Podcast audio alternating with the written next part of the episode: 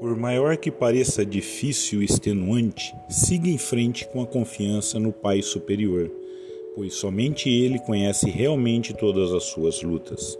Siga em frente sempre. O passado serve como inspiração e o futuro quem faz é você com suas atitudes, sempre colhendo o que plantar. Essa é a lei maior.